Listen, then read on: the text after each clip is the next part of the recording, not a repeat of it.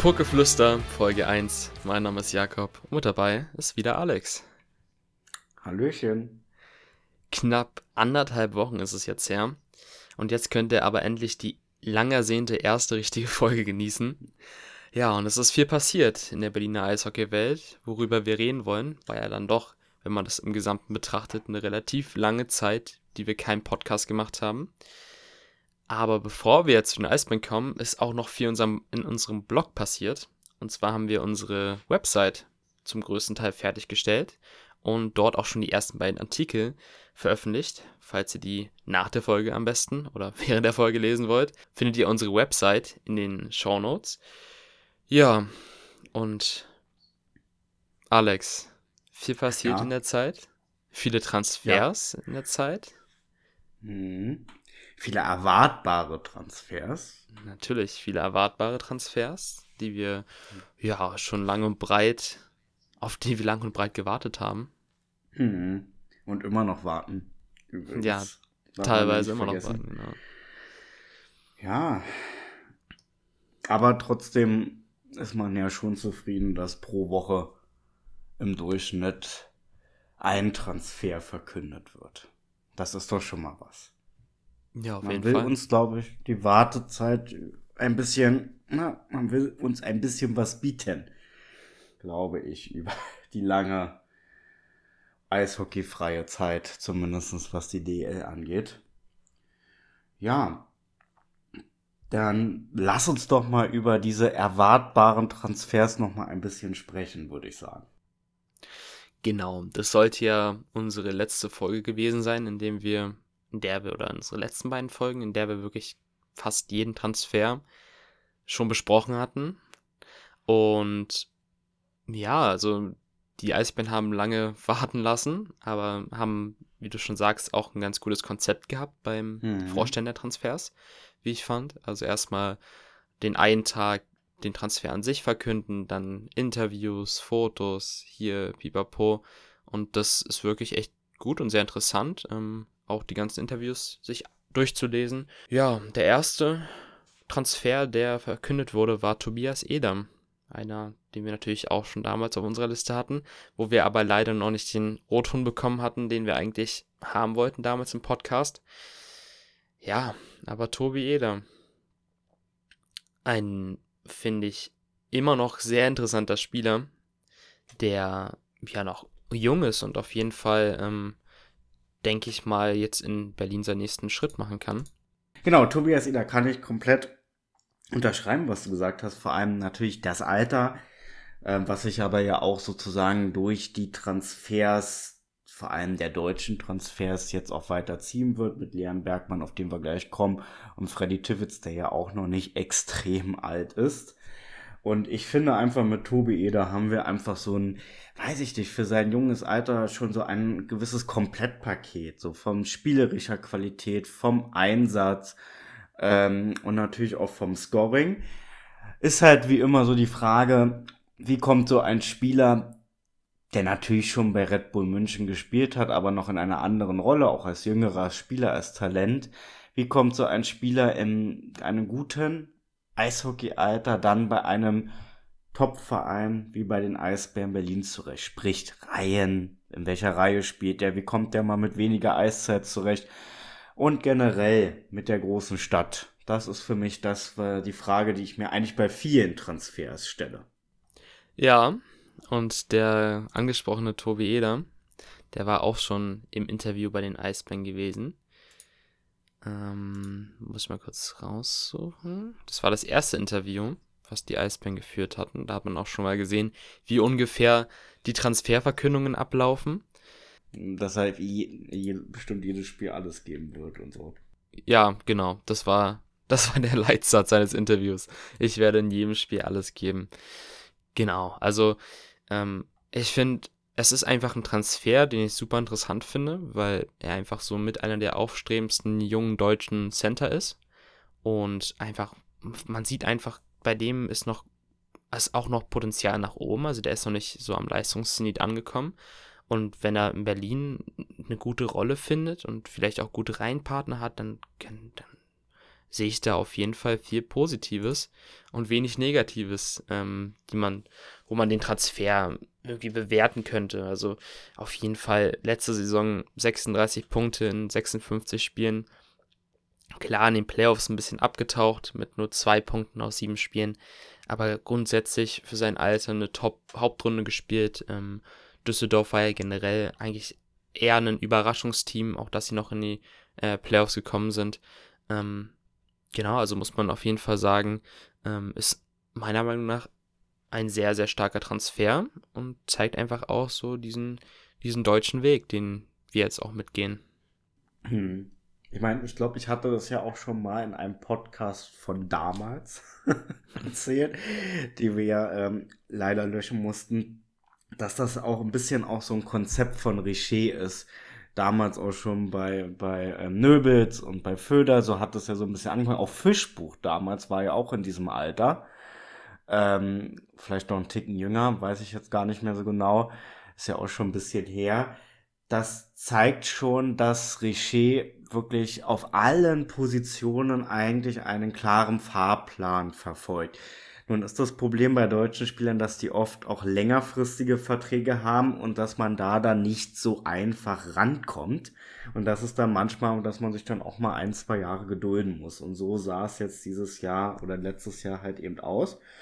Und jetzt hat Richer da wirklich gut zugeschnappt, muss man schon sagen. Und ähm, also ich, ich glaube, wir können da jetzt noch tausend Dinge sagen, aber wir sind von diesem Transfer wirklich ähm, erstmal ganz gut überzeugt, wenn nicht gar sogar begeistert. Ja. Ähm, den Übergang von Tobi Eder zum ersten Abgang, der bestätigt wurde, wo wir auch drüber berichtet hatten. Kevin Clark, passend, wechselt zur Düsseldorfer EG. Im Prinzip ein, ein Spielertausch.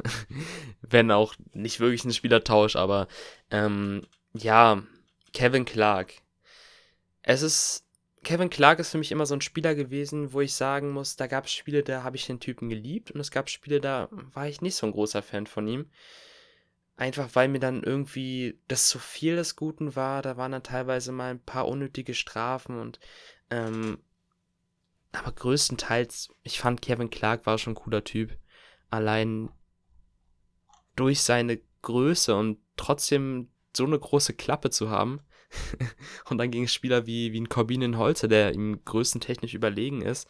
Das ist einfach schon, ja, schon, schon nice gewesen, wenn du so einen Spieler im Team hast, dass du einfach ähm, jemanden hast, ja, dem ist es egal, der ärgert die Gegner trotzdem, auch wenn er im Prinzip jetzt nicht so, ja, vom Aussehen her oder von der Größe her, ähm, der gefährlichste Spieler auf dem Eis ist. Hm.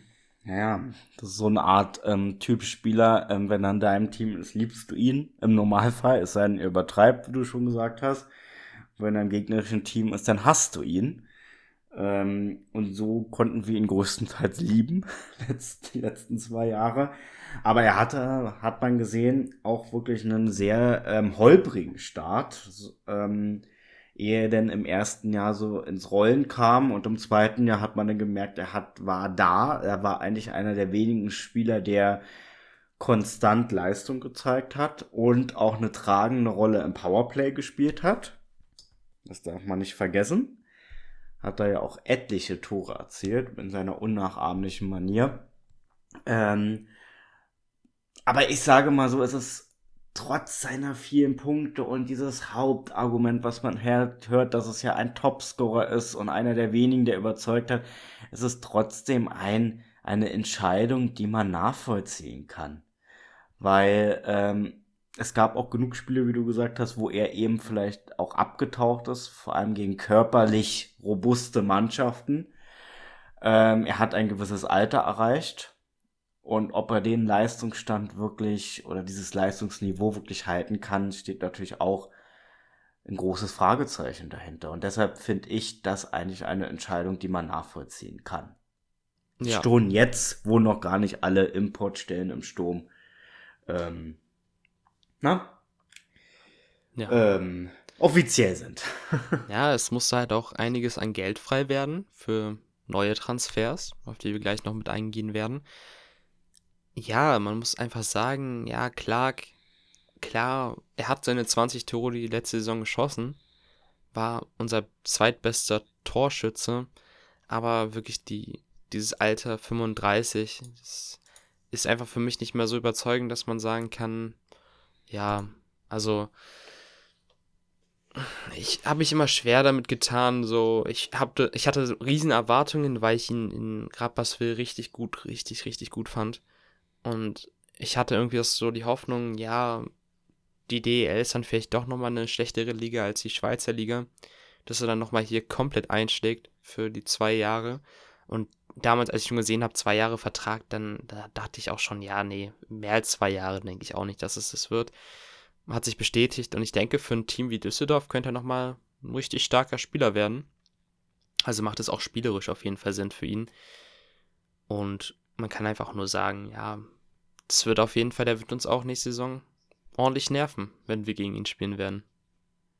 Ja, darauf müssen wir uns einstellen. Aber das, das, das, da, da freue ich mich schon drauf. Das wird lustig. Ja. ja. Geld musste frei werden.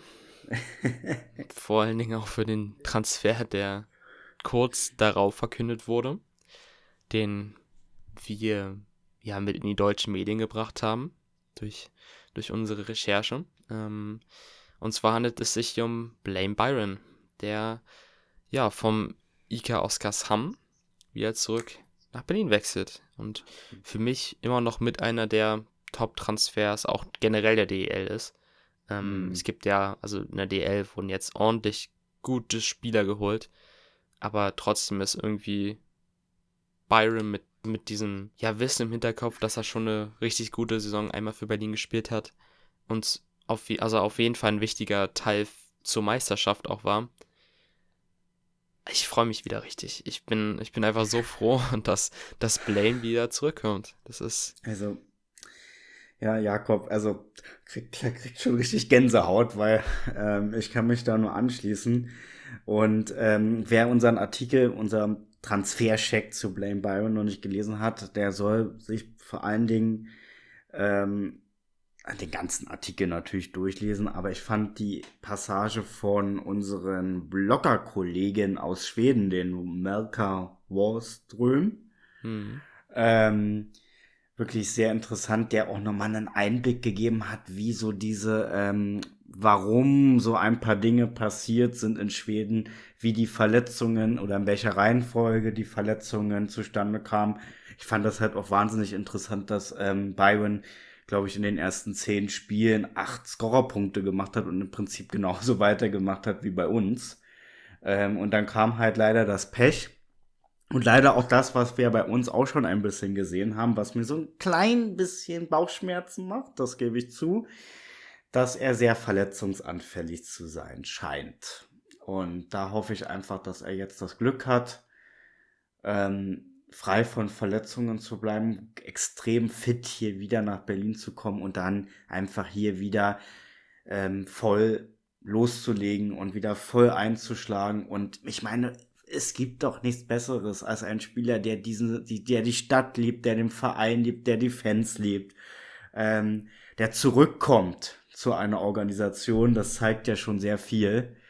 Ähm, und ja, ich krieg, krieg fast Pippi in die Augen, wenn ich an den Transfer denke. Also da freue ich mich schon sehr.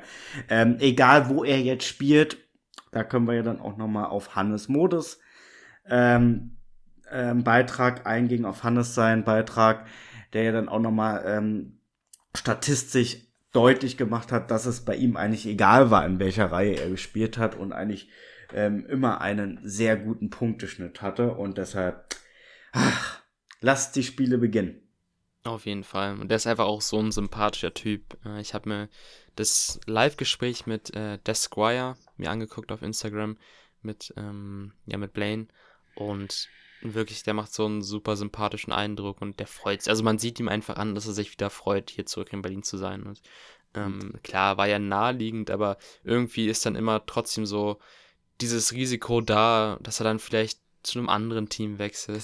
da gibt es später auch noch einen Spieler, worüber wir reden werden.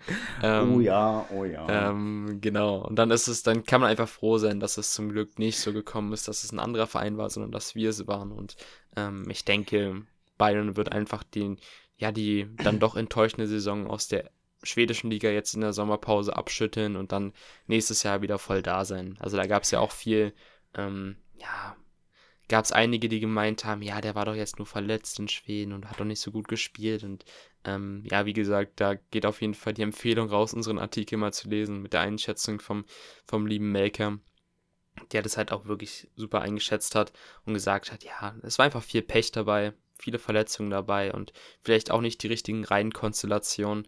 Ja, dass man einfach, ja, dass die Erwartungen von, von äh, die Oscars haben an Byron hatte, einfach nicht erfüllt wurden. Und ich denke, hier in Berlin, da hat er auch schon ein paar Leute, die er kennt, auch wo er weiß, okay, wie spielen die in einer, in einer Reihe zusammen. Da kann es eigentlich nur gut werden. Ja, kurz nach Byron und nach den Fan-Talks, Interviews, pipapo, kam dann eine Vertragsverlängerung, die für mich dann doch schon ein bisschen überraschend kam. Ähm, klar, im Endeffekt verstehe ich es jetzt auch aber irgendwie hätte ich oder hatte ich im Gefühl, dass, oder hatten wir alle im Gefühl, hatten wir gesagt, dass morgen Alice die Eisbahn verlassen wird. Dies ist nicht der Fall. Er wird äh, zurückkehren nächstes Jahr und wieder in Berlin spielen. Ähm, und man muss einfach auch sagen, Alice war einfach von, von den Verteidigern letztes Jahr punktetechnisch und auch ja vom Auftreten her mit einer der besten Verteidiger. Und da muss man einfach sagen, da macht es auch Sinn, ihn zu behalten. Kommt immer drauf an, findest du in der Sommerpause bessere Spieler als ein Alice. Ähm, und ich denke, allein seine Führungsqualitäten, er war ja dann am Ende der Saison letztes Jahr auch nochmal Kapitän. Ähm, ist ja jetzt auch die Frage, wenn wir auch nochmal auf den Spieler eingehen, der die Frage wieder aufwirft, wer wird denn, ja, Kapitän nächstes Jahr. Falls euch wundert, warum wir noch nicht zu dem angesprochenen Frank Hördler gesagt haben, beziehungsweise auch im Podcast erstmal nicht sagen werden. Das liegt ganz einfach daran, dass wir eine extra Sonderfolge machen wollen zu Frank Hördler, wo wir einfach nochmal uns vielleicht ein paar Eindrücke holen, weil ich finde, es wird dem nicht gerecht, einfach so in einem Podcast einen Kurs abzuarbeiten, wie wir das bei den ganzen anderen Transfers gemacht haben. Daher, ähm, ja, wartet noch ein bisschen, habt noch ein bisschen Geduld. Demnächst wird irgendwann die Analyse zu Hördler kommen ähm, und einfach der Abschiedspodcast. Daher, genau, ähm, wundert euch nicht, falls er in diesem Podcast nicht mehr angesprochen wird. Ja, muss ich einfach sagen, Alice ist einfach auch ein sehr sympathischer Spieler. Auch ähm, die Frau von Alice, Brittany, ähm, auch sehr sympathisch. Ähm, man tauscht sich da manchmal ein bisschen aus über Instagram. Ähm, und ja, ich freue mich einfach auch weiterhin, Alice im Eisbären-Trikot zu sehen. Denke auch, dass, dass er da anschließen wird an die letzte Saison und dann hoffentlich auch einfach die Abwehr nächstes Jahr ja nicht mehr so spielt wie in der vergangenen Saison. Es zeigt einfach, dass sie sich in Deutschland und in Berlin wohlfühlen. Ähm, wie, wie, du schon gesagt hast, das ist auch so ein bisschen so ein menschlicher Transfer, aber auch, äh, oder eine menschliche Verlängerung, besser gesagt, eine menschliche Entscheidung, aber auch leistungstechnisch kann man das schon absolut nachvollziehen, dass er bleibt. Ja. Schnell noch einwerfen würde ich immer noch der, ja, wo es immer noch Ungewissheit gibt bei Yannick Verlieu. Ähm, man sieht ja immer, dass die Familie Ellis und die Familie Verlieu relativ, also sehr gut befreundet ist, muss man einfach sagen. Und ähm, ja, leider haben wir da bisher auch noch keine Neuigkeiten ähm, irgendwie, die wir euch sagen können. Wir sind da immer am ja, recherchieren im Hintergrund und gucken, ob, ob sich da irgendwas auftut, irgend, irgendwelche Informationen, aber zur Veilleux haben wir leider bisher noch keine Informationen und es scheint auch bisher noch keine Entscheidung gefallen sein, zu sein. Aber ich bin einfach auch über die letzten Jahre ein großer Veilleux-Fan gewesen und ich würde es persönlich sehr begrüßen, wenn er noch weiterhin in Berlin bleibt. Hm. Ja, das muss man halt ähm, sehen, äh, wie da so, glaube ich, die weiteren ähm, Entscheidungen sind, ne, was da jetzt noch auf dem Transfermarkt möglich ist. Ähm, Finde ich aber auch interessant, weil eigentlich ähnlich so wie letztes Jahr mit Fiore, habe ich den Eindruck. Und Ähm, da hat man das ja auch ein bisschen hinausgezögert, bis man das verlängert hat, um erstmal nochmal, glaube ich, ein bisschen abzuwägen. Ähm, aber was da so im Hintergrund läuft, das wissen wir auch nicht. Ich meine, wir sind zwar schon vor allem Jakob sehr gut vernetzt und informiert, aber wir sind auch nicht in der Geschäftsstelle und können da auch nicht in die Köpfe reingucken. Ähm, und ich weiß jetzt nicht, ich sage das jetzt auch mal so an dieser Stelle, ähm, deshalb gibt's auch momentan einfach auch nichts weiter zu leaken, mhm. weil da auch die Nachfrage kam. Wir haben momentan einfach keine weiteren Informationen, außer die Spieler, die wir, ein, die wir halt auch wissen, die, die kommen werden. Genau. Oder noch und, gehen. Ja, genau. Das ist ja auch der Punkt, das wird sich entscheiden, ob ein Grenier noch bleibt, wo wir gesagt haben, okay, der ist eigentlich sicher weg. Also ich denke auch, der wird die Eisbären noch weiter, also wird die Eisbären 100% verlassen. Es äh, standen, standen, glaube ich, die Kölner Haie im Raum, dass die Interesse an Grenier zeigen. Aber ähm, ich glaube, es wurde neulich auch in, weiß ich, ob es in der Bild war oder in irgendeiner Zeitung ähm, berichtet, dass ähm, die Eisbären halt dann nochmal auf dem Transfermarkt zuschlagen werden, wenn Grenier sicher weg ist. Und dann wird es wahrscheinlich dann der Rechtsaußen sein, wo wir gesagt haben, da ist noch der größte Bedarf.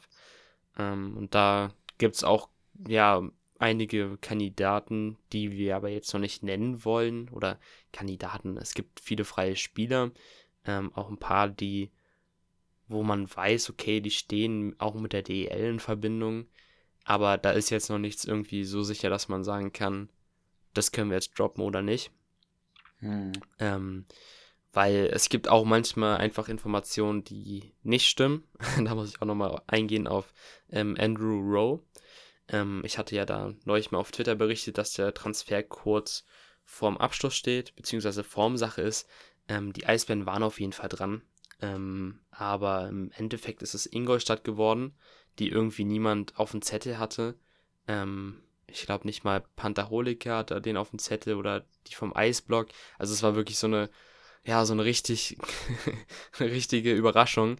Ähm, und ich hätte auch fest damit gerechnet, als ich dann gehört habe, okay, Berlin ist da dran, ja, dann wird es Berlin, ähm, wenn, wenn der Wechsel in die DL ziemlich sicher ist. Ja, aber gibt es ja Kandidaten, wo jetzt spekuliert wird, dass dann eher die Stadt Row verpflichtet wurden, aber gehen wir auch noch später drauf ein. Ja. Mhm. Bleiben wir mal in der Reihenfolge, ne? Ja, wir, wir wollen ja nicht zu sehr abschweifen. Ja. Ähm, die nächste Verkündung, die war, war auch in der Verteidigung. Und ähm, ja, der Spieler, um den, um den es sich handelt, ist Ben Finkelstein. Finkelstein. Also Finkelstein, denke ich, weil er Kanadier ist. Nee, Amerikaner ist, glaube ich. Amerikaner. Amerikaner. Oh, Genau. Überraschenderweise. Mal wieder ein US-Amerikaner. ja, der gute Ben ist also US-Amerikaner und ist ein sehr interessanter Transfer, meiner Meinung nach, weil ich finde, das könnte wirklich das fehlende Puzzlestück für unsere Defensive sein, weil die letzten Jahre unter Obong, also vor allem nachdem jetzt McKinnon weg war, waren offensiv, naja, eher durchschnittlich. Ähm, vor allen Dingen Offensivverteidiger, die die Liga eigentlich hatte, so oder die wir geholt hatten, wie zum Beispiel den Nikolas Jensen, die sind dann doch in Berlin ja ziemlich unauffällig gewesen, was mich sehr verwundert hat. Ähm, und jetzt holt man einfach mit Ben Finkelstein einfach einen, einen puren Offensivverteidiger, der aber durchaus auch Verteidigungsqualitäten hat, aber halt trotzdem ähm, ja wirklich ein sehr, sehr offensiver Verteidiger ist. Ja, holt man einen sehr interessanten Spieler aus der ISHL von den Vienna Capitals, der dort ja mehr als einen Punkt pro Spiel in der Hauptrunde gemacht hat. Ähm, und das ist doch ein Wert, wo man sagt, okay, das 10 Tore in 23 Spielen als Verteidiger. Und ich habe mir die Tore auch angeschaut, was der für einen Schuss ja. hat. Das ist mhm. brutal. Ja, das ist, ähm, also, also erst ich, erst habe ich gedacht, Finkelstein, wo ist jetzt schon wieder ein Deutscher, den wir irgendwie nicht auf dem Schirm hatten. Aber dann habe ich auch die US-Flagge da gesehen. Und ich kann das nur bestätigen was Jakob, was du eben gesagt hast. Also äh, der Schuss ist brutal. Die Statistiken sind überragend. Äh, man muss dazu aber auch sagen, dass er halt eben auch eine extrem tragende Rolle gespielt hat in Wien ähm, und extra auch dafür geholt wurde. Ähm, wir werden auch ähm, zeitnah auch unseren Transfercheck Finkelstein veröffentlichen, wo wir auch nochmal eine genauere Einschätzung haben werden von einem Spieler, der von einem, nicht von einem, von einem Spieler, nicht von einem Spieler, von einem, von einem ähm, ehemaligen Scout. Einen ehemaligen Scout, danke dir, ähm, der, der ihn besser kennt und der auch schon einen guten Artikel äh, zu ihm geschrieben hat, den wir eigentlich aber auch schon geteilt haben, wo, ähm, wo wir auch diese Informationen alle her haben, aber schon mal jetzt Dank an dieser Stelle, dass, ähm, dass wir da auch ähm, da nochmal sozusagen einen eigenen Artikel oder einen eigenen Text bekommen haben. Ähm, ja, du hast im Prinzip alles schon gesagt. Es ist halt die Frage, die sich auch viele andere gestellt haben, na, von Österreich, Deutschland, die Qualität der Liga. Man muss aber auch sagen, die Wiener Capitals haben immer den Anspruch, auch oben mitzuspielen. Also es ist jetzt auch keine Laufkundschaft. Wir haben auch gute Erfahrungen gemacht mit Spielern, die ähm, in Wien gespielt haben. Du hast den einen schon gesagt, Ryan McKinnon, der natürlich eine Zwischenstation in Düsseldorf gemacht hat, aber ich finde diese, ja, diese Argumentationsketten manchmal ein bisschen müßig und es kann funktionieren, es kann noch nicht funktionieren, aber die Qualitäten sprechen einfach für ihn. Und wir müssen einfach gucken, wie er sich macht. Und ähm, in dem offensiven Spielsystem, was Serge Aubin spielt, denke ich mal, wird es für einen offensiven Verteidiger definitiv eine Rolle geben, eine tragende. Ja. Und ich denke auch, dass er vor allen Dingen auch eine Rolle im Powerplay haben wird. Ja. Weil das war mir dann irgendwie von den Verteidigern, die letztes Jahr im Powerplay gespielt haben, das waren dann Hördler, Novak, ähm, wobei Novak auch schon ein paar Tore geschossen hatte, aber das war mir dann doch irgendwie zu wenig, weil irgendwie so dieser ja, dieser Spieler gefehlt hat, der einfach mal von der, von der blauen Linie abschließen kann. Und ich finde einfach, ein Finkelstein ist genau so ein Spieler, den du halt einfach im, im Powerplay einsetzen kannst, der auch einen gefährlichen Schuss hat. Und ähm, irgendwie waren mir auch die Schüsse von den Verteidigern letztes Jahr viel zu ungefährlich. Ähm, da kam kaum was richtig aufs Tor. Und, ähm, und also da. Das ist Entschuldigung, es ist aber auch nicht nur der Direktschuss. Er hat ja auch einen wahnsinnigen Handgelenkschuss. Also er hat auch Spielmacherfunktion im Powerplay, was das ganze Powerplay auch nochmal deutlich variabler gestalten kann. Aber wie gesagt, ähm, wir haben uns ja darauf geeinigt, rein ein, ähm, Aufstellungen haben jetzt noch überhaupt keinen Sinn. Aber es ist schon auf der oder naheliegend, dass er da eine tragende Rolle spielen wird. Hm. Und 25 Jahre erst. Ja. ja. Das birgt natürlich dann wieder die Gefahr, Schweden, ich grüße dich schon vom Horizont, wenn er hier genauso spielt, aber damit müssen wir halt immer rechnen. Erstmal muss er hier ankommen. Genau, und dann zu Oscars haben und dann nach einem Jahr wieder zurück zu den Eisbären. Genau, das kennen wir doch schon. Genau. Genau. Ja. Machen wir mal weiter, Jakob. Was haben wir auf der Liste?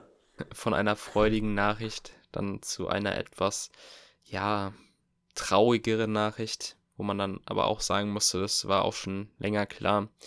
Ähm, es wurde die Vertragsauflösung von Matt White bekannt gegeben, was für mich dauerhaft immer noch so, ja, irgendwie so ein, irgendwie kann mich das nicht überzeugen, dieses es ist schwierig zu sagen. Ähm, ich bin sehr kritisch mit dieser Entscheidung auch umgegangen von den Eisbären, weil eben Matt White auch mein Lieblingsspieler war. Ich glaube, daran hat es auch zum größten Teil gelegen. Ähm, da war ich also ein bisschen, ja, voreingenommen. Aber ähm, ich fand einfach, Matt White war ein Spieler, der mir in seiner Zeit in Berlin so gut gefallen hat und irgendwie von Anfang an so ein Spieler war, wo ich gesagt habe, boah, der, der ist es jetzt über Jahre. Ich glaube, so eins der Hauptargumente wird einfach auch das Alter gewesen sein und wahrscheinlich auch das Gehalt. Klar, White hat immer noch knapp einen Punkt pro Spiel gehabt. Ähm, ja, gut, knapp 51 Punkte in 56 Spielen, war aber immer noch unser zweitbester Scorer letztes Jahr. Und deswegen ist es halt auch irgendwie immer noch, war dieser dann, dieser Abgang, als er dann endgültig verkündet wurde, ja, immer noch mit, mit einem, ja, mit einem weinenden Auge versehen. Ja, ich sag mal so, dass das, ich sag mal, Fiore und White ähm, packe ich mal so in einem Boot, so von den Entscheidungen her. Ähm, bei Fiore bin ich ja immer noch überrascht, dass der noch nicht irgendwo verkündet wurde. Also das, das, das, das, das ähm, ist für mich immer noch die größte Überraschung, weil seine Qualitäten ähm, eigentlich für ihn sprechen und auch das Alter. Ähm, und bei White, also ich, ich weiß es nicht. Ich kann da jetzt, also ich sehe das eigentlich genauso wie du, aber ich finde, ähm, ich habe halt nicht dieses, ähm, diese, das im Hinterkopf, dass er mein Lieblingsspieler war. Deshalb sehe ich es vielleicht noch ein bisschen nüchterner als du, ohne Emotionen. Ähm, ja. Und ich fand ihn, ich meine, natürlich, ähm, lustigerweise habe ich damit auch ähm, mit Helga drüber gesprochen. Das ist, ähm, er macht seine Punkte, aber manchmal fragt man sich, wie. Weil irgendwie ist er oft unsichtbar auf dem Eis.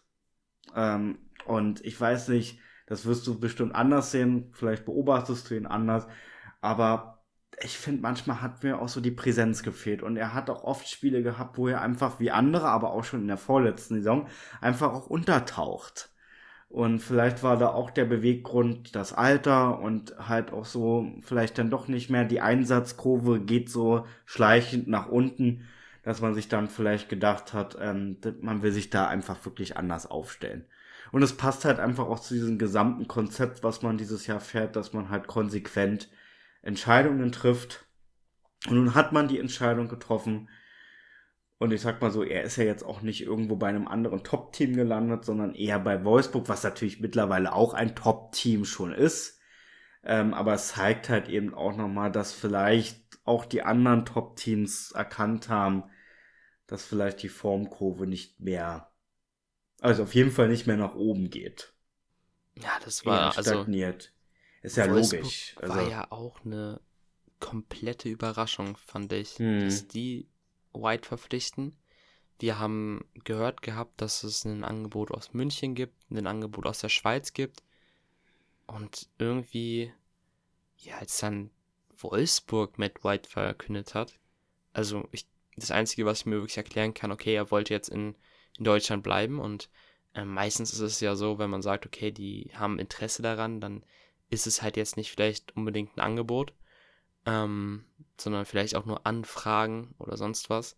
Ähm, deswegen kam es halt dann doch schon sehr überraschend, aber er will wahrscheinlich in Deutschland bleiben und vielleicht auch in der Nähe von Berlin. Das ist ja auch ein Punkt, dem, den er in Wolfsburg hat. Also ist er quasi nicht mehr so weit entfernt von, ja, von der Umgebung, die er halt quasi schon kennt. Und ich denke auch in Wolfsburg gibt es einige Spieler, oder auch generell muss man halt, wie du schon sagst, sagen, dass die einfach auch auf dem Transfermarkt super Arbeit leisten dafür, dass sie halt ein kleiner Standort eher in der DL sind. Also zumindest ähm, von Arena her und von, ja, vom, von der Stadt Wolfsburg. Und deswegen kam es halt wirklich, ja, absolut überraschend. Hätte ich nicht damit gerechnet, dass es dann so, also es wurde auch relativ schnell verkündet, ne? Also ich glaube schon hm. fast am selben Tag. Oder einen Tag ja, später oder, oder so? Einen Tag später. Naja, das musste ja auch irgendwie vielleicht auch schon feststehen. Deshalb hat man die Verkündung auch gemacht. Und du weißt ja, wie das ist. Man, die Vertragsauflösung, deshalb wartet man ja bei Grenier auch, hat ja auch ein bisschen noch was damit zu tun, wie man den Vertrag auflösen kann. Ähm, ne, dass denn, ja, das ist halt eben auch so die Frage, wie, wie viel bezahlt denn der neue Verein? Wie viel Entschädigung muss man dann vielleicht noch zahlen? Na, wenn da ein Unterschied ist, kann mir vorstellen, dass es da relativ einfach geregelt ist, dass man dann den Differenzbetrag noch bezahlen muss. Ne? Ähm, deshalb dauert es ja bei Grenier sicherlich auch so lange. Oder er, weiß ich nicht, er ist nicht so beliebt bei den anderen Vereinen. Nach, naja, ich weiß ja, man weiß ja auch nicht so genau, was da in der Schweiz passiert ist, warum er überhaupt auf dem Markt war ne, dass wir ihn überhaupt verpflichten konnten. Bei uns, ja, hat er halt auch Pech gehabt, aber ich fand ihn jetzt auch nicht extrem überzeugend. das ist dann auch sind auch keine Argumente für ihn. Muss man halt auch mal so direkt sagen, leider. Naja. Ich würde sagen, wir machen weiter. ja. Weiter geht's mit einer weiteren Verkündung, die kam, und zwar Leon Bergmann, der von ja, Mannheim Schrägstrich Iserlohn nach Berlin wechselt. Und wie ich finde, auch ein interessanter Transfer ist. Gehört ja zu den deutschen Spielern, die, die jetzt Richer nach Berlin lockt, um den deutschen Kern einfach zu erweitern. Und es ist ja ganz gut, weil jetzt nicht so viele Deutsche gehen, dass dann viele Deutsche kommen und du nicht mehr so diesen Bedarf hast, wirklich ähm, so krass auf äh, Kontingentspieler zu setzen. Auch wenn er in Mannheim und in Iserlohn in den letzten Jahren ja dann doch eher zu, zu den unauffälligeren Spielern gehört. Er kann auf jeden Fall richtig gut spielen und ich denke, ihm hat jetzt in seiner Zeit in Mannheim und in Iserlohn einfach so richtig die Rolle gefehlt. Und man wird sich ja was dabei gedacht haben, dass man ihn jetzt zurückholt. Ähm, er muss ja ins System passen, er muss auch hier in Berlin seine Rolle irgendwie bekommen. Und ich denke, da wird sich halt richtig auch schon was dabei gedacht haben. Und ähm, ja, wäre schlecht, wenn nicht. Ähm, aber ja, also ich bin grundsätzlich immer noch sehr überzeugt von ihm und denke einfach auch, zum Beispiel jetzt in seinen sechs Spielen, Mannheim hat er halt auch sechs Punkte, also einen knappen Punkt pro Spiel gemacht. Er war jetzt nicht schlecht oder so. Vielleicht hatte man trotzdem größere Erwartungen, vor allen Dingen jetzt, als er nach Iserlohn zurückgekehrt ist, äh, per Laie ähm, am Anfang der Saison. Aber ich bin grundsätzlich sehr überzeugt von ihm und ich denke einfach, dass er jetzt auch in Berlin wieder die Rolle findet und wieder einschlagen wird. Hm. Also genau das ist der Punkt. Und da ist auch das Interview tatsächlich sehr interessant, was die Eisbären auch zu Leon Bergmann jetzt vor kurzem veröffentlicht haben, dass er da auch sehr selbstkritisch spricht ähm, und auch sagt, dass er eher in Mannheim ich, eher ähm, als Bad Boy eingesetzt wurde und er sich eigentlich eher auch mehr wieder so eine spielerische Rolle wünscht weil er ja nun mal auch einen sehr guten Schuss hat. Also er kann wirklich, der, man sieht das ja auch in seinen Statistiken, dass er, was ja eher untypisch ist für einen Eishockeyspieler, dass er mehr, deutlich mehr Tore geschossen hat, als ähm, Vorlagen gegeben hat. Ähm, also er ist eigentlich doch schon eher der klassische Torjäger. Und wenn er dort wieder hinkommt und auch so eingesetzt wird, dann haben wir da wirklich ähm, ganz, ganz großes Potenzial verpflichtet. Ähm, und da bin ich auch sehr überzeugt. Und ähm, den Einsatz, den zeigt er definitiv. Und leider muss man sagen, ähm, was heißt leider, aber was ich so in den Playoffs beobachtet habe, manchmal ein bisschen zu viel.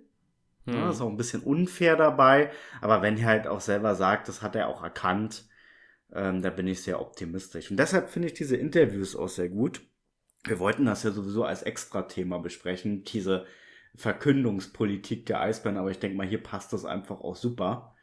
Ähm, deshalb ähm, dieses eine Woche ein Spieler und den dann auch wirklich zu präsentieren, ob man jetzt wirklich diese schönen Bilder da braucht vor der Mercedes-Benz Arena oder in der Kabine, das sei mal dahingestellt. Aber ich finde, dieses Präsentieren der Spieler zeugt auch ein bisschen was von Wertschätzung gegenüber den Spielern. Und ähm, ich finde das persönlich besser, als zum Beispiel jetzt München, die zum Beispiel drei Spieler in einem Beitrag verkünden. Ich finde, das können sie machen. Ist hm. deren Ding. Aber ich finde das ein bisschen, weiß ich nicht, so ab, ab wie Laufkundschaft irgendwie. Ja. Ähm, und als ob man sich da irgendwie was präsentieren möchte oder irgendwas raushängen lassen möchte. Und in Mannheim ist es ja ähnlich. Eh da werden wir sowieso gleich nochmal genauer drauf eingehen. Aber die haben ja wie aus der Pistole geschossen jetzt schon alles verkündet. Ähm, und das sehen manche halt eben auch nicht. Leider auch wieder von den Eisbären, die dann sofort Panik bekommen und sagen, wir müssen jetzt auch ganz schnell alles verkünden. Hm. Aber ich finde das total entspannt und schön. Manchmal nervt es mich natürlich auch, weil wir wissen ja schon, dass sie kommen, die Spieler. Aber warum? Warum muss man sich hetzen? Also, ich finde die Art und Weise wunderbar. Und wie gesagt, es hat was Wertschätzendes. Und so fühlt man sich als Spieler auch gleich mal anders aufgenommen. Auch diese ähm, Videosequenzen immer oder dann auch mal Videos, die vor Ort gedreht werden. Ich finde das schon schön. Wollte ich nur mal jetzt schon einwerfen, weil es gerade so gut gepasst hat. Ja, nee, also absolut kann ich dazu stimmen. Ähm, ich finde es auch, also wie du schon sagst, es ist irgendwie, nur weil du jetzt die Spieler halt viel früher bekannt gibst, beginnt ja auch die Saison nicht schneller. Deswegen, du hast ja da alle Zeit der Welt. Und dann lieber wirklich sich Zeit lassen, einen Transfer richtig gut vorstellen. Ähm, weil bei einigen Namen kennen, die kennen ja zum Beispiel die Eisbären-Fans noch gar nicht, weil sie die halt spielerisch noch nie gesehen haben. Und dann bekommt man schon mal so ein bisschen den Eindruck, okay, wie denkt der Spieler selbst über sich, wie er so spielerisch eingesetzt werden kann, ähm, wie ist er so menschlich drauf und so. Und ich denke, da ist es dann halt einfach, ja, vom Vorteil, wenn du das dann halt so machst wie die Eisbären, auch wenn es natürlich dann, ja, halt die ganze, also uns dann irgendwie noch ein bisschen auf die Folter spannt, aber ähm, das ist ja nichts Schlimmes, sondern das ist ja dann eher positiv auf die Folter spannen. Aber eins muss ich dazu noch sagen, was ich da total lustig oder auch ein bisschen komisch finde, immer diese Frage, ob sie schon mit Aubert oder ob, ob Aubert schon mit ihm gesprochen hat. Und da kommt ja eigentlich jetzt immer dieselbe Antwort. Es gab ein kurzes Gespräch, aber detaillierte Sachen wurden noch nicht besprochen. Also, äh, das äh, könnte man dann auch weglassen, die Frage. Aber das ist jetzt Japan auf hohem Niveau und da wollen wir jetzt uns nicht drauf festnageln. Wie gesagt, wir sind froh darüber, finden das gut und es kommen ja regelmäßig jetzt Nachrichten. Welche kamen denn als nächstes, Jakob? Ja, eine Nachricht, die wir in Kooperation mit ähm, dem Eisblock auch schon vorher verkündet hatten auf Twitter. Und zwar, dass sich ähm, der Kollege Bartoli, mir fehlt der Vorname gerade, der Kollege Michael Bartoli, ähm, den Eisbären anschließt und von den Roten Teufeln aus Bad Nauheim ja, an die Spree wechselt. Und das wird dann so ein, so ein jüngerer Spieler sein, der wahrscheinlich erstmal per Förderlizenz in Weißwasser eingesetzt wird. Halt einfach einen, ja, dass man wieder ein Talent hinten dran hat, weil langsam kommt die Zeit, wo Maximilian Heim, ähm, Erik Hördler auch mal den Sprung in die Profi 11, 11, die Profi, in den Profikader, sind wir nicht beim Fußball hier, ähm, schaffen könnten und dann hast du halt im, Hin im Hintergrund dann wieder ein paar Talente, die du dann irgendwann hochziehen kannst. Ähm, hat auch einen Vertrag über, ähm, ich glaube, zwei Jahre waren es bekommen. Und ähm, ja, für mich ein sehr interessanter Spieler auch. Ähm, ich bin jetzt nicht so der, also ich verfolge die DL2 jetzt nicht so intensiv wie andere das zum Beispiel tun. Ähm, aber man weiß ja, dass Nauheim letztes Jahr auch echt überraschend gut gespielt hat. Und ich meine, für einen Spieler seines Alters schon in der Profiliga, ja, dann schon sieben Tore zu schießen in, in seiner ersten, ja, Saison, ähm, ist schon stark. Und ähm, er hat ja auch top, eine Top-Ausbildung bei den Junghaien genossen und bei der Düsseldorfer EG der, im Nachwuchs. Und ich denke, ähm, ja, das ist einer für die Zukunft. Genau. Ähm, ich, ich kann zu ihm auch nicht viel sagen, ne, weil ähm, DL2 ist ja leider auch ein bisschen, also meiner Meinung nach auch ein bisschen schlecht vermarktet mit den TV-Rechten, mit äh, Spray TV, dass das kostet, finde ich auch sehr viel Geld, dass es da kein Abo-Programm gibt ähm, sollte man mal wirklich dringend überdenken, finde ich persönlich. Aber da wird es bestimmt auch Argumente dafür und dagegen geben, wollen wir nicht drüber sprechen. Aber hier ist das Interview auch wieder interessant, was die Eisbären veröffentlicht haben. Äh, wir kommen immer wieder darauf zurück.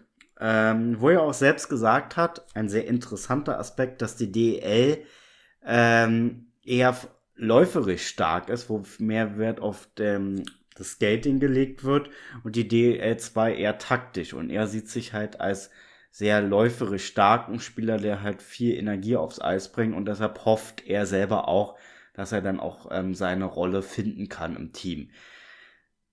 Ist halt immer so eine Sache mit den jungen Spielern bei uns. Ne, vor allem mit den jungen Stürmern.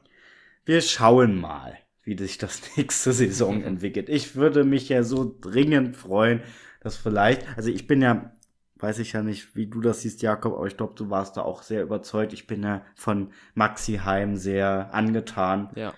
was der mit seinen jungen Jahren und sein, was der für ein Körper hat und für ein Talent.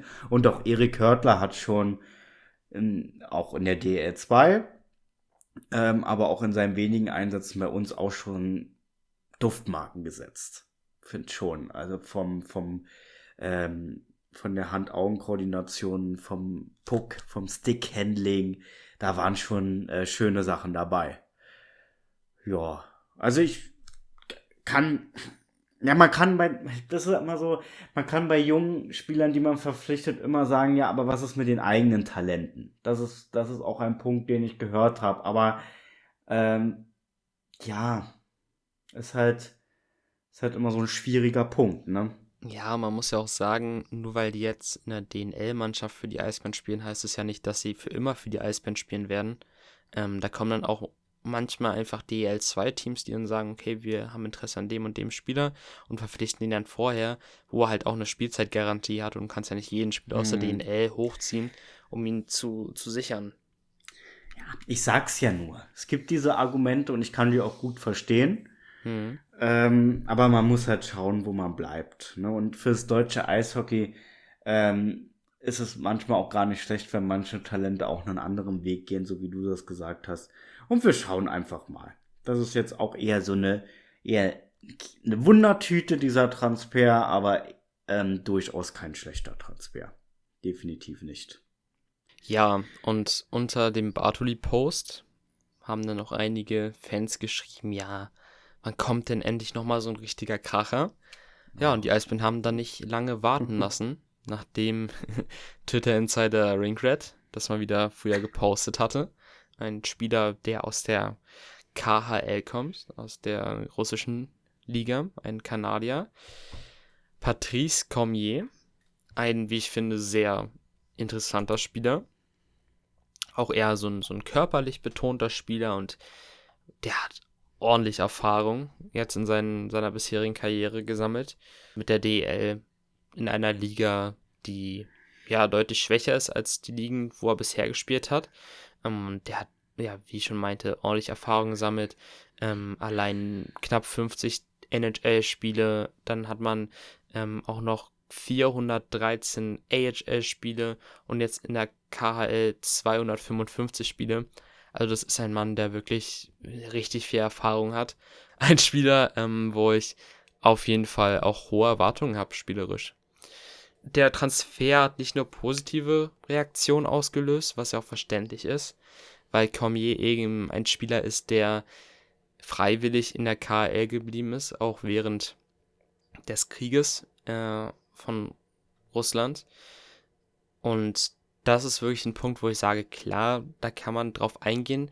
Wir haben uns aber dazu entschieden, als Blog und als Podcast uns nicht politisch zu äußern, ähm, also wir können so viel sagen, wir, wir verabscheuen Kriege und ähm, sind da auch absolut ähm, gegen sowas und fanden es auch nicht cool, als Spieler drüben geblieben sind, wahrscheinlich aufgrund des Geldes. Also ich kann mir nie nicht vorstellen, dass da jemand dann ja ähm, geblieben ist, weil er die Liga so schön fand oder sonst was. Ähm, aber wir wollen uns jetzt irgendwie nicht politisch oder wollen jetzt Cormier nicht im Vorhinein beurteilen, sondern freuen uns einfach auf einen geilen Spieler, den wir spielerisch bekommen. Genau. Wir haben uns halt wirklich jetzt darauf geeinigt, dass wir uns wirklich auf den sportlichen Aspekt stürzen und wie du schon gesagt hast, einen, den, den, den, den Angriffskrieg, ähm, den ähm, verurteilen wir aufs Schärfste aber wir wollen jetzt ähm, keine Debatte darüber auslösen, warum und wieso Cormier dort geblieben ist. Das ist nicht, sehen wir jetzt erstmal nicht als unsere Kernaufgabe.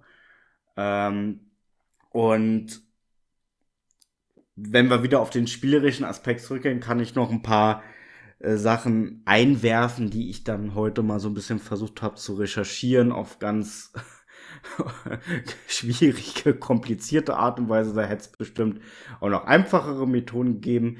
Ich habe mal so ein bisschen ein paar Spiele rausgepickt und geschaut, wo er eingesetzt wurde in, in Russland. Und er wurde eigentlich jedes Spiel in dieser Stichprobe in der dritten Reihe eingesetzt, hat dort aber auch wirklich für, für ein Drittreihe-Center eigentlich ganz solide gescored. Und wir wissen ja alle, ähm, dass es halt auch schwer einzuschätzen ist. Score, also erstmal, wo er eingesetzt wird bei uns und ähm, im Verhältnis, also es gibt Spieler, die haben dort drüben ähm, nicht so gut eingeschlagen und haben dann hier in Deutschland oder in den anderen europäischen Ländern explodiert. Ähm, das ist wirklich extrem schwer einzuschätzen und Hannes hat auch sehr gut auf Twitter unter dem Artikel von Byron gab es eine kleine Diskussion, wo Cormier eingesetzt wird. Grüße gehen auch raus an Holzi, der sich, der da mal schön fleißig nachgehakt hat. So entstand da wirklich eine interessante Diskussion. Und ähm, ich sehe es eher wie Hannes und ich glaube du auch, Jakob, dass äh, Cormier eher eine größere Rolle bei uns einnehmen könnte. Ähm, und äh, auch überhaupt nicht zu vergleichen ist mit, mit Regin zum Beispiel, wo es ja abzusehen war, dass es sein letztes Jahr wird. Dafür sind, ist er erst 32 und hat sicherlich noch, also er wirkt so wie dieser Typ Spieler, der nicht aufhören möchte. So das, was man bislang gesehen hat. Ne, so eine Art Peterson, der da noch mit 40 oder 38 äh, große Leistungen zeigen kann.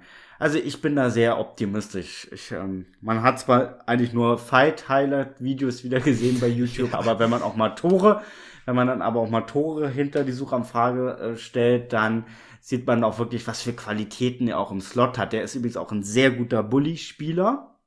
Ähm, hat da wohl sehr gute Werte. Ähm, also da können wir uns wirklich freuen. Da, und ich würde auch sagen, ich denke mal, das wolltest du vielleicht auch noch sagen, weil da auch die Frage mit Veilleux kam und ähm, ist wir, also ich sehe den äh, Cormier eher als ähm, nicht Ersatz, aber für den Wow, ne, der doch nach mhm. Ingolstadt gewechselt ist, dass das eher der bessere Spieler ist. Genau. Ähm, jünger, ähm, und auch jetzt aus der KL, ne, obwohl Schweiz jetzt auch nicht schlecht ist, um Gottes Willen. Ähm, aber das sehen wir eher. Das heißt also eher nicht, dass Veilleux jetzt vom Fenster wäre. So, also auch vom Fenster. Naja, war jetzt eine blöde Formulierung, aber ihr wisst, was ich meine. Ja, genau das wollte ich auch sagen, mit dass Veilleux immer noch eine Option ist und nur weil Cormier kommt, er jetzt nicht ähm, keine Option mehr ist. Und ähm, ja, wie du schon sagst, ähm, das hatten wir vorhin auch angesprochen, als ich kurz Row angeschnitten hatte. Ähm, also natürlich versuchst du dir möglichst viele Spieler offen zu halten. Du ähm, gehst ja nicht hin und sagst, okay, du probierst es jetzt bei einem Center, sondern du hast immer mehrere Kandidaten. Und eben hatten wir nur mal diese Information bekommen, dass Row mit einer der Top-Kandidaten ist. Und manchmal öffnen sich halt einfach Türen, die vielleicht auch für den Verein überraschend kommen. Und ich hätte niemals gedacht, dass ein Cormier bei der Erfahrung ein, ein Mann für die DEL sein könnte. Und ich meine, das ist also wirklich spielerisch, ist es ein sehr guter Transfer und ich finde auch so vom Spielertyp her könnte man ihn schon wie, also mit Maxime Lapierre ähm, vergleichen, der ja auch ähm, eher so ein, ja, so ein Raufbold war aber dann in Berlin dann doch eher zu seiner spielerischen Rolle gefunden hat, anstatt dann dieser Power Forward, dieser Grind, äh, Grinder zu sein, der dann einfach ähm, aufräumt. Ähm, und ich denke, bei Cormier könnte das eh nicht werden, dass wir dann einfach ja sehen, dass er durchaus immer noch punkten kann und nicht nur für Fights und sowas gut ist. Und weil man da einfach sagt, okay, die DL ist ähm, spielerisch der KL deutlich unterlegen, hier kann er, glaube ich, nochmal richtig aufdrehen. Also das ist, finde ich, mhm. auch ein absoluter Top-Transfer für die Liga und auch für, ja. für die Eisbären jetzt. Ja. Sehe ich auch so. Und ähm, es ist ja auch ähm, so ein bisschen in der Chronologie auch sehr auffällig, dass dann der Wechsel von Woe dann kurz danach auch nach Ingolstadt dann veröffentlicht wurde. Genau. Das zeigt ja auch irgendwie, dass das dann vom Tisch war und dass er sich dann sozusagen mit seinem Berater umentschlossen hat. Und die werden ja sowieso immer zwei, es ist doch logisch, die haben immer, die Berater immer so zwei, drei Verträge auf der Unterschriftsreif bei einem Verein zu liegen. Und die sorgen ja schon dafür, dass sie immer noch ein Ass im Ärmel haben. Ähm, die werden ja auch sicherlich auch, auch hier im Eishockey ein bisschen Geld bekommen. Natürlich bisschen, nicht so ja. viel wie im Fu nicht so viel wie im Fußball, das ist klar. Aber ein bisschen wird schon da, da rumspringen. Genau. Ja. Ja, wir haben noch drei Spieler, die noch offen sind, die noch nicht verkündet wurden. Und zwar sind das Kai Wissmann, der unseren Infos nach sicher Berlin, nach Berlin wechselt. Ähm, Jake Hildebrand, der ebenfalls sicher wechselt. Und auch ein Freddy Tiffels, also Tiffels und Wissmann beide aktuell noch bei der WM. Beide auch sicher nach Berlin, also alle drei sicher nach Berlin, sonst würden wir die nicht nennen hier. Ähm, ja, die müssen noch verkündet werden. Realistischerweise denke ich mal, dass Hildebrand jetzt demnächst verkündet wird und dann ähm, Wissmann und Tiffels, wie wir das schon auf Twitter meinten, dann nach der WM verkündet werden in aller Ruhe, weil man will ja jetzt auch denen einfach, die jetzt erstmal in Ruhe lassen während der WM, dass die da ähm, ja in Ruhe ihr Spiel durchziehen können. Ähm, und genau, deswegen diese drei Spieler werden noch kommen und es sind ja auch alles drei Spieler, die uns nochmal enorm verstärken werden. Ähm, bei Hildebrand ist immer noch die Debatte offen, ob er jetzt so gut sein könnte. Und ich bin immer so, lasst den Spieler auch erstmal ankommen, bevor man ihn schlecht macht. Lasst den Spieler erstmal zeigen. Wenn er 10 Spiele spielt und hat dann eine 67er Fangquote, kannst du immer noch sagen, er ist ein schlechter Transfer. Aber im Vorhinein immer einen Spieler zu bewerten, die Richer wird den sich ganz genau angeguckt haben und ganz genau geguckt haben, ob er ins Team passt oder nicht. Und ich denke einfach, dass, dass, er, dass er ein Spieler ist, der absolut top spielen kann, wenn er gute Vorderleute hat, die er halt in Frankfurt nicht hatte. Und einfach auch nicht 50 Spiele in der, Saison spielen muss, ähm, weil, weil halt Frankfurt nur auf Hildebrand gesetzt hat. Also ich denke, hm. da, wir haben in der Hinterhand mit Stettmar und mit ähm, äh, den Stettmar, den wir übrigens, ja, ja, Quab. So. Stettmar haben wir gar nicht so, Stettmar schön. angesprochen, nee, ne? Das fällt mir gerade so auf. Den müssen wir auch gleich nochmal ansprechen. Huch, der ist uns, glaube ich, aus der Liste gerutscht. Nee, na, können wir doch gerade jetzt machen. Das ist ja, ja, jetzt nicht so. Genau, Stettmar und Quab. Stettmar, der ja auch als Neuzugang nach Berlin gekommen ist, was ja natürlich Glück war, dass, dass Richer ihn davor ja, verpflichtet hat, bevor er seine starke Finalserie gegen München gespielt hat mit Ingolstadt. Ähm, und einfach auch ein Top-Talent ist, wo man sagt, okay, das könnte auch ein, ein Torhüter sein, der in den nächsten Jahren einer der top-deutschen Namen ist. Ähm, wenn er jetzt in diesem Alter schon so stark halten kann gegen Teams wie München. Im Finale muss man ja auch sagen, wenn du als 20-Jähriger im Finale stehst, ist ja also ich will gar nicht wissen, wie ich da spielen würde, weil ich wäre sowas von aufgeregt. Geht ja um so viel und wenn du dann so deine ersten Schritte direkt in so einer Situation machst, ja, das ist schon ordentlich. Genau, und ich, wir haben ja dann mit den beiden, mit Quapp und mit Stettmar, in der Hinterhand auf jeden Fall noch zwei gute Goalies, die du ebenfalls einsetzen kannst ähm, und die ebenfalls auch hungrig sind, ähm, Spielzeit im, ja, im Hauptteam zu haben und nicht im Farmteam. Farmteam, im Förderteam mit den mit Weißwasser. Und ähm, ich denke, wenn ein Hildebrand kommt, sind wir gut auf der Position aufgestellt. Klar, es geht, es geht immer besser, aber du musst auch gucken, welche Spieler auf dem Markt sind. Plus, du musst auch gucken, dass es ins Budget passt. Wir haben halt einfach auch, ja, nochmal ein kleineres Etat, zum Beispiel Mannheim, wo wir dann ähm, gleich auch nochmal drauf eingehen werden. Aber dafür haben wir extrem gut verpflichtet und uns extrem gut verstärkt. Und ich freue mich einfach schon auf die neue Saison. Das ist einfach, wenn ich mir dieses Team angucke, bekomme ich richtig Bock, wirklich jetzt wieder ins Stadion zu gehen, mir die Spiele anzugucken und ja. Ja, genau. Der, ich sag mal so, wir sind da auch der festen Überzeugung, dass auch noch ähm, ähm, da noch zwei gute Verpflichtungen kommen werden für den Sturm, ob nun Veilleux verlängert wird zum Beispiel und dann noch ein Flügelstürmer dazukommt. Und dann sind wir ja im Prinzip auch schon bei 13, äh, bei 15 Stürmern. Und dann gehen wir in die Saison mit, ähm, ich glaube, dann mit acht Ausländern oder sieben, ne? Ähm, und haben dann immer noch drei übrig. Zum Beispiel auch für den absoluten Notfall, falls es auf der Torhüterposition dann doch nicht funktionieren sollte. Hätten wir dieses Jahr noch die Option, wirklich was zu machen und auch dann auch noch für die anderen Positionen. Also da sind wir dieses Jahr durch die Verpflichtungen auf dem deutschen, in dem deutschen Sektor wirklich sehr, sehr gut aufgestellt. Da hat man eindeutig aus den Fehlern vom letzten Jahr gelernt. Wobei ich halt immer noch sage, ich spann so den Bogen zu dem, was ich vorhin gesagt habe, die deutschen Spieler müssen auch erstmal auf den Markt kommen. Na, die kann man, also die aus den Verträgen rauszukaufen, ist sehr, schon sehr schwierig. Und deshalb muss man da auch ein bisschen Geduld aufbringen. Und das haben wir jetzt gemacht. Man könnte auch sagen, die letzte Saison war so eine Art Übergangssaison, aber die haben sich, glaube ich, alle anders vorgestellt. Auch die Verantwortlichen. Ja. Ähm, genau. Wir hatten es kurz angeschnitten gehabt. Während der Sommerpause läuft ja gerade auch noch ein anderes Turnier, wo wir auch regelmäßig reinschauen. Alle, hoffentlich. Ähm, wenn nicht, macht das mal. Die Sogar Spiele ich. sind. Sogar ich. Ja, die Spiele sind meines Wissens nach, glaube ich, auch auf Magenta kostenlos und auf Sport 1 laufen die eigentlich auch immer. Es sei denn, es kommt mal zweite Liga Fußball. Reden wir nicht drüber. ähm, ja, und unsere Eisbärenspieler, die damit äh, gefahren sind, Nöbels, ähm, Müller, Kai Wissmann und ähm, äh, Freddy Tiffels und Manuel Widerer. Müssen wir alle schon nennen, ne? Weil das sind ja zukünftige Eisbären oder jetzt schon aktuell Eisbären.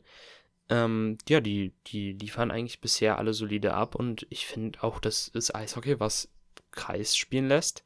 Das hat mich extrem positiv überrascht. Ähm, allein schon, dass man gegen Teams wie Finnland, Schweden und die USA so stark mitgehalten hat, ist schon extrem gut, finde ich. Sehe ich genauso. Wobei, ich meine, Stammhörer wissen ja, dass ich jetzt so von der, von so, so generell so von Nationalmannschaft, äh, WM an sich eigentlich nicht, dass das nicht so mein Steppenpferd ist. Gebe ich zu, aber ich gucke es jetzt auch ab und zu, so bin ich ja nicht. Es ist ja auch eishockeyfreie Zeit, irgendwas muss man ja machen. Und man will ja auch die Spieler beobachten, vor allem unsere Eisbären nach dieser Saison und auch natürlich Kai Wissmann, wie er sich so macht. Und ich bin auch überrascht, wobei ich sagen muss, ich habe von Anfang an gesagt, lass doch den Kreis erstmal machen. Ich meine, der muss ja auch erstmal ähm, den Spielern zeigen, was sein Sp- Spielstil ist und was seine Ideen sind. Und dass das natürlich in der Vorbereitung dann nicht so prickelnd aussieht, das ist doch logisch. Ne? Ähm, aber ich weiß ja, was du meinst. Kreis an sich und dann so ein schönes Spielen, ne? so ein wirklich ähm, modernes Eishockey, das überrascht natürlich schon ein wenig. Aber können wir wirklich zufrieden sein? Ähm, auch vor allen Dingen mit den Leistungen, aber auch unserer Berliner Jungs bin ich ähm, und du auch, das weiß ich ja, absolut zufrieden. Ich meine, kann da nur an deinen Tweet erinnern zu Nöbitz. Ne? Und ihr wisst ja alle, dass ich sehr kritisch mit unserem Marcel bin. Das ist halt so, das hat sich bei mir so ein bisschen eingebrannt. Ähm, da müsst ihr mich auch immer ein bisschen bremsen, glaube ich, wenn ich da ein bisschen zu viel erwarte. Ähm, aber ich muss auch sagen, er wirkt befreit. Es wirkt ähm, wirklich sehr schön, was er spielt. Aber auch die anderen Spieler, auch die gesamte Mannschaft. Das ist schon schön anzusehen. Und ähm, hoffen wir mal, ähm, sehe auch gerade, die USA hat auch gewonnen gegen Dänemark. Also es läuft. Und dass wir die Dänen dann noch einholen. Und dass es dann auch weitergeht. Ja, Ja, und da, und da ähm, können wir eigentlich auch den Bogen spannen, weil ähm, wir beobachten natürlich auch einen anderen Spieler bei der WM. Surprise, Einer mit der Nummer surprise. mit der Nummer 9. Mhm. Ein Leon heißt er mit Vornamen. Der, dessen Also, Name mehr genannt werden darf. naja, so, so schlimm ist es auch nicht. Ich meine, ähm, wir respektieren jede Entscheidung und ähm, ja, das ist halt, es ist halt ähm, schwierig auch zu sagen, woran es letztlich am Ende lag. Da ist natürlich die Frage des Geldes und so weiter. Aber es können auch noch andere Gründe damit reingespielt haben. Und ich glaube, so wie die Eisbären verpflichtet haben mit Finkelstein, mit der Verlängerung von Alice und sowieso Kai Wissmann, dass die da auch schon vorher eindeutig wussten natürlich, dass das ähm, nichts wird mit Gawanka und dass man sich dann sozusagen anders breit aufgestellt hat. Und ich sag mal, wenn man Kai Wissmann spielen sieht bei der WM, da vergisst man das schon relativ schnell wieder, dass Da Gawanke nicht vergisst zurückkommt. man das schon. Ja. verwisst man. Ja. Genau. Ähm, äh, ja, Leon Gawanke. Ähm, ich meine, es ist ja nicht so, dass die Eisbären es nicht versucht haben. Unseren Infos nach waren drei Teams dran interessiert, Wissmann zu holen, äh, Wissmann, äh, Gawanke zu holen. Und das waren die Eisbären und das war Mannheim und das war auch München. Natürlich würde es auch surprise, andere Teams aus, ja, die aus Deutschland auf jeden Fall sind und wahrscheinlich mhm. wird es auch andere Teams gegeben haben aus, ähm, ja, aus der Schweiz oder aus Schweden, die wahrscheinlich angefragt haben. Aber Gawanke hatte scheinbar vor, den Weg nach Deutschland zu machen und also wir können es ja auch gut verbinden mit dem, was Mannheim da aktuell macht. Das ist ja geisteskrank, was sie da verpflichten. Ähm, also Spieler auch aus der KL, die absolut Qualität haben, Gawanke, einen Kühnhacke, ähm, was weiß ich, also so viele Spieler, wo man einfach sagt, Junge, was, was haben die denn vor? Wollen die jetzt aufsteigen in die DL 0 oder was? Ähm, das ist ja, also man muss halt einfach ganz klar auch sagen, mit dem Kader ist Mannheim einfach der Meisterschaftskandidat Nummer 1. Aber wie wir einfach auch wissen, Mannheim hat die letzten Jahre auch starke Kader hat aber nicht so viel gerissen in der DL. Und das ist immer die Sache, wie passen die Spieler zusammen, ähm, wie ist die Teamchemie. Und ich will mich da auch gar nicht irgendwie jetzt äußern, wie die Teamchemie in Mannheim ist, weil das weiß ich nicht. Aber ähm, man hat einfach gesehen, mit dem Kader, den sie die letzten Jahre hatten, ähm, da hätten die auch schon ja, ein paar Meisterschaften holen können mit. Und haben es halt einfach müssen nicht gemacht. Fast ja, schon. Fast müssen. müssen, ja. Weil, weil ähm, ich will, ich hack mal da ganz kurz ein, ähm, weil du es ja auch schon gesagt hast, was viele auch vergessen, die letzten Jahre waren die Verpflichtungen auch schon sehr stark. Vor allen Dingen auch Spieler mit viel NHL-Erfahrung. Ähm, und ähm, trotzdem hat diese Mannschaft nichts gerissen. Und das hatte seine Gründe, größtenteils sicherlich eher auf der Trainerbank, aber denke mal, auch man munkelt auch, dass es da auch ein paar Probleme mit den, ne, mit den ein, alteingesessenen deutschen Spielern gibt, aber das sind alles nur Gerüchte, um Gottes Willen. Wir wollen da gar nichts sagen, wir haben das nur mal aufgeschnappt. Ähm, und ob man da mit Johann Lundskog, ich bin nicht so der Schwede, oder mhm. Lundskog, ich weiß es nicht, ähm, da so den idealsten Trainer verpflichtet hat, nach dem, was man da so auch so hört, was in Bern passiert ist und was das für ein Charakter ist ähm, und wie jung er ist. Ähm, uh, schwierig, schwierig. Ja. Aber das wird man sehen. Ja, man muss einfach auch sagen. Der Kader ist top. Der Kader ist top, aber Mannheim kann mit oh. diesem Kader halt einfach auch nur verlieren. Im Prinzip so, wenn, wenn sie halt nichts reißen. Und das ist ja, also die sind unter Zugzwang und da muss man halt einfach dann auch sagen, okay, Mannheim hat man die letzten Jahre irgendwie dann nicht so, ja, als Meisterschaftskandidat richtig in Erinnerung gehabt. Also im Endeffekt, als es dann um, um die Playoffs ging, in der Hauptrunde waren sie ja immer mit Top äh, dabei. Ähm, ja, muss man halt einfach gucken, wie sich das entwickelt, ähm, wie das Team zurechtkommt, wie auch Spieler wie Gawanke in Mannheim äh, einschlagen werden.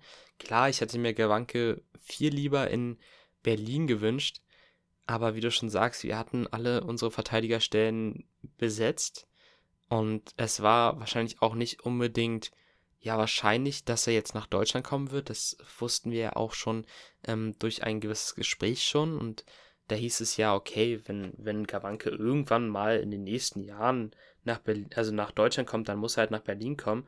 Ja, und dann hat einfach Mannheim uns im Prinzip den Strich durch die Rechnung gemacht und waren halt einfach schneller und haben einfach wahrscheinlich mehr geboten. Und ähm, das ist halt einfach, also wir können ja auch nicht unendlich viel Geld ausgeben. Wir müssen auch schauen, dass wir immer noch in unserem Budget bleiben und dann überlegst du dir das halt zweimal, dann nochmal so ein Wettbieten mit Mannheim zu machen und ähm, am Ende hast du da einen komplett überteuerten Gawanke, der vielleicht auch nicht einschlägt, was natürlich sehr unwahrscheinlich ist bei Leon Gawanke.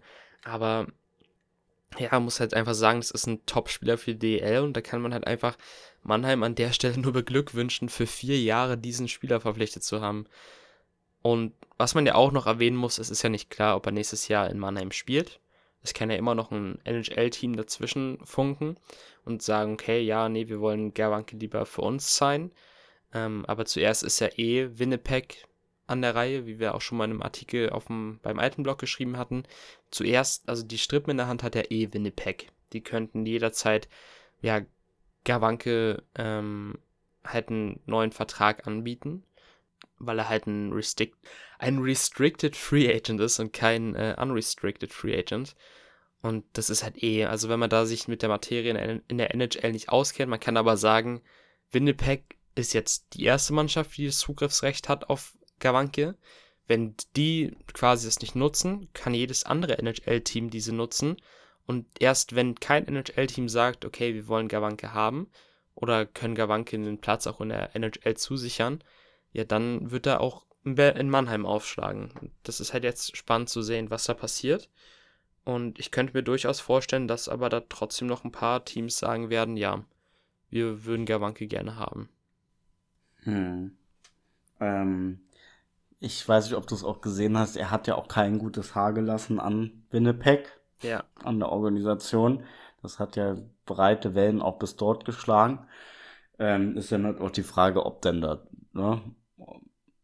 Aber wie wahrscheinlich ist das, ne? Wenn die jetzt schon so die letzten drei Jahre quasi verpasst haben, ihn da einzusetzen, ist die Wahrscheinlichkeit irgendwie ziemlich gering. Aber sie haben halt das Recht, wie du auch richtig erklärt hast. Aber was ich noch viel lustiger fand, aber das ist so ähm, fast schon so bildhaft, so Bildniveau, was Mannheim da so gemacht hat, äh, mit dem Interview von Gawanke, wo sie dann nur das Zitat draufgesetzt ja. haben. Ähm, das war die äh, ein oder das war die einzig richtige Entscheidung oder so. Dabei beste war Entscheidung das gar meiner nicht Karriere. Die, die beste, meine, genau, die beste Entscheidung meiner Karriere, aber das heißt nicht nach Mannheim zu gehen, sondern den Schritt nach ähm, Amerika gegangen zu sein. Das ist so wirklich, wirklich, das war wirklich Bildniveau, ja. Es war wirklich billig, aber ich sag mal, Gott sei Dank ähm, ähm haben es ja auch einige dann auf Twitter auch erwähnt. Ähm, aber da fallen natürlich auch viele drauf rein, weil wir leben ja nun mal leider in einer Gesellschaft, die nur Titel liest und dann leider zu faul ist oder manchmal auch keine Zeit. Das kann ja auch sein, den Rest zu lesen und dann nur das glauben. Und ja, aber egal, gibt Schlimmeres. Ja. Ja. Wir haben hier auf unserer Liste noch das Wort Einbürgerungsgesetz zu stehen. Ein sehr schwieriges Wort. Oh ja. Willst du mal erklären, worum es geht? Ja, klingt jetzt nach richtig harter Materie. Wir machen jetzt kein ähm, äh, Studium der Justiz oder wie auch immer. Ähm, also wir gehen jetzt nicht an die Uni das ist eine Sache, die mir aufgefallen ist, glaube vorgestern schon auf Twitter, dass jetzt die Bundesregierung ja ein neues Gesetz veröffentlicht hat, dass die Einbürgerung ein bisschen vereinfacht werden soll.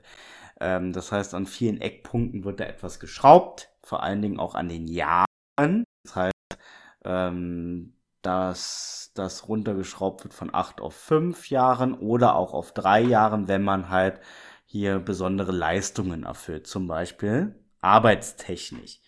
Jetzt ist natürlich die Frage, was zählt jetzt auch als Aufenthalt in Deutschland? Ähm, welche Spieler könnten denn darunter fallen? Weil ähm, natürlich einige Spieler schon drei beziehungsweise fünf Jahre am Stück oder insgesamt in Deutschland tätig sind. Ähm, und sicherlich dort, wir kennen ja viele Vereine, die diese Schlupflöcher gerne suchen, dann da auch tätig werden. Und das ja, wenn es gesetzlich möglich ist, ja auch völlig legitim ist. Und wir haben da eine Liste, die wurde erstellt, die haben wir geteilt bei Twitter. Da sind so ungefähr 30, 40 Spieler drauf, wo das rein theoretisch möglich wäre. Wie gesagt, bleibt noch die Frage, wie das mit dem äh, äh, ähm, mit dem Wohnen, mit dem Leben in Deutschland ist, ob da wirklich auch alle berechtigt sind. Aber gehen wir mal jetzt erstmal davon aus, dass ein Großteil davon ähm, Nutznießer dieses Gesetz werden können. Und das wären ja dann ganz, ganz viele Importstellen, die auf einmal wegfallen und sozusagen zu deutschen Spielern werden und dann wieder Importstellen frei werden. Und da gibt's natürlich ähm, massiv Leute massiv Kritik daran, ähm, weil das ja dann eigentlich die Sache für das deutsche Eishockey, vor allem nicht für die Talente, für die deutschen Spieler, die ja eben sowieso schon schlecht aussieht in der DL mit der großen Anzahl an Importspielern, weiter verschlechtern würde, deutlich komplexer gestalten lassen würde. Und ähm, das ist die Frage, ob man dann, wenn das wirklich umzusetzen, wenn das umgesetzt wird, ob man da vielleicht dann nicht sogar nochmal an der Importregel stellen müsste, schrauben müsste. Aber das ist jetzt sehr viel hätte, wenn und aber. Aber das Gesetz gibt es. Das Gesetz wird jetzt den Bundesländern vorgeschlagen. Die müssen ja entscheiden. Ähm, wer politisch interessiert ist, weiß ja, wie Gesetze so durch die einzelnen Gremien gehen müssen. Und man wird sicherlich davon ausgehen, dass das durchkommt, weil wir haben ja Fachkräftemangel und so weiter. Und deshalb wird das sicherlich umgesetzt werden. Muss man sagen, im Hinterkopf behalten. Wir können ja auch sagen, von den Eisbären stehen da äh, zwei Namen aktuell auf dieser Liste, die auch seit drei Jahren durchgehend in Deutschland sind. Und das sind Morgan Ellis und Zach Boyczak. Ähm, steht auch Matt White auf der Liste, aber wie wir schon gesagt haben, der ist jetzt in Wolfsburg. Ähm, also theoretisch, wenn dieses Gesetz durchgehen sollte, wären das Kandidaten, die du zu deutschen Spielern machen könntest. Aber ist ja eh die Frage, wie das dann, wie du schon meintest, ist, ich kann mir irgendwie nicht vorstellen, dass diese Regelung dann auch für die DEL gilt, weil wirklich dann kannst du ja nur noch gefühlt, ähm, ja, einfach Imports holen, ähm, die seit drei Jahren in der DEL sind mindestens und die zu Deutschen machen und ähm, dann hattest du am Ende eine, Liga voller Imports und das ist ja dann auch genau. irgendwie nicht so gut für den deutschen, für die deutsche Nationalmannschaft, für den Nachwuchs in Deutschland und so. Genau. Eben, das ist halt die Frage. Ich meine, du kannst es ja keinen Spieler verbieten, sich einbürgern zu lassen. Das Gesetz ist ja da. Wenn, wenn, wenn die Option besteht und die das wollen, ist ja deren Entscheidung, ist ja auch ähm, eine freie Entscheidung, dann können die das ja auch machen. Aber natürlich wird der Verein auch nicht blöd sein und dann auch sagen, das machen wir auch, weil wir wissen ja, es gibt ja genügend Vereine, ähm, die, die solche Schlupflöcher auch gerne mal ausnutzen. Sagen wir es mal freundlich ausgedrückt. Also, ich sag mal so, sollte es so weit kommen, müsste man sich, ähm, müsste man sich da sicherlich Gedanken machen, wie man da ein bisschen gegensteuert. Ja, definitiv. Ja. Man kann ja, was weiß ich, was für eine Regel man denn da, ähm, ne, das dann, naja, es, es klingt alles dann so ein bisschen rassistisch, aber es doch, es, es geht ja ums Prinzip, ne? Ja. Ähm, dass man dann sagt, ähm, Spieler müssen eine gewisse Weile den deutschen Pass haben oder so oder keine Ahnung. Ne? Ja. Oder müssen hier wirklich, oder müssen hier, naja, hier geboren sein, ist auch schwierig. Aber, ähm, weil da kann ja auch in Amerika geboren sein, wie Ustorf, ne? Ähm, aber deutsche Eltern haben. einen deutschen Vater. Also es ist nicht so einfach. Aber wenn es soweit kommt, müsste man da eine gerechte Lösung finden. Sehe ich genauso. Aber wie gesagt, das ist, aber ich, ich, das kam jetzt einfach nur so auf, so an sowas denkt man ja erstmal gar nicht.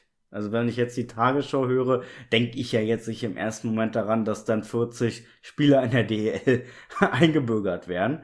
Aber ich bin immer wieder dankbar, dass dann solche Dinge auch mal auf Twitter vor allen Dingen, da kommt man sehr oft an solche ähm, tiefgründigen Informationen, ähm, dass man auch mal über solche Dinge nachdenkt.